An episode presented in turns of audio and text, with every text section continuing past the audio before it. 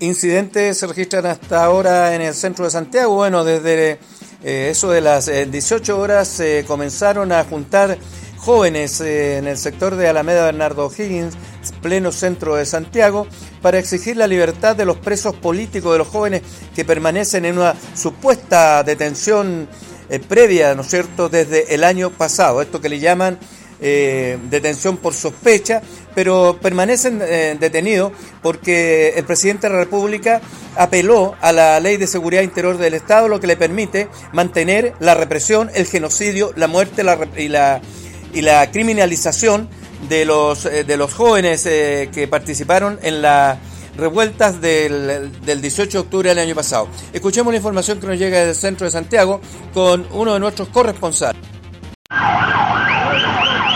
Desde Alameda con Santa Rosa, nuevamente las fuerzas policiales, tanto de infantería como los carros lanza agua y los zorrillos, intentan despejar los espacios que hoy día legítimamente están copando cientos y cientos de jóvenes en esta nueva jornada de movilización por la libertad de los presos políticos y fuera Piñera ahora.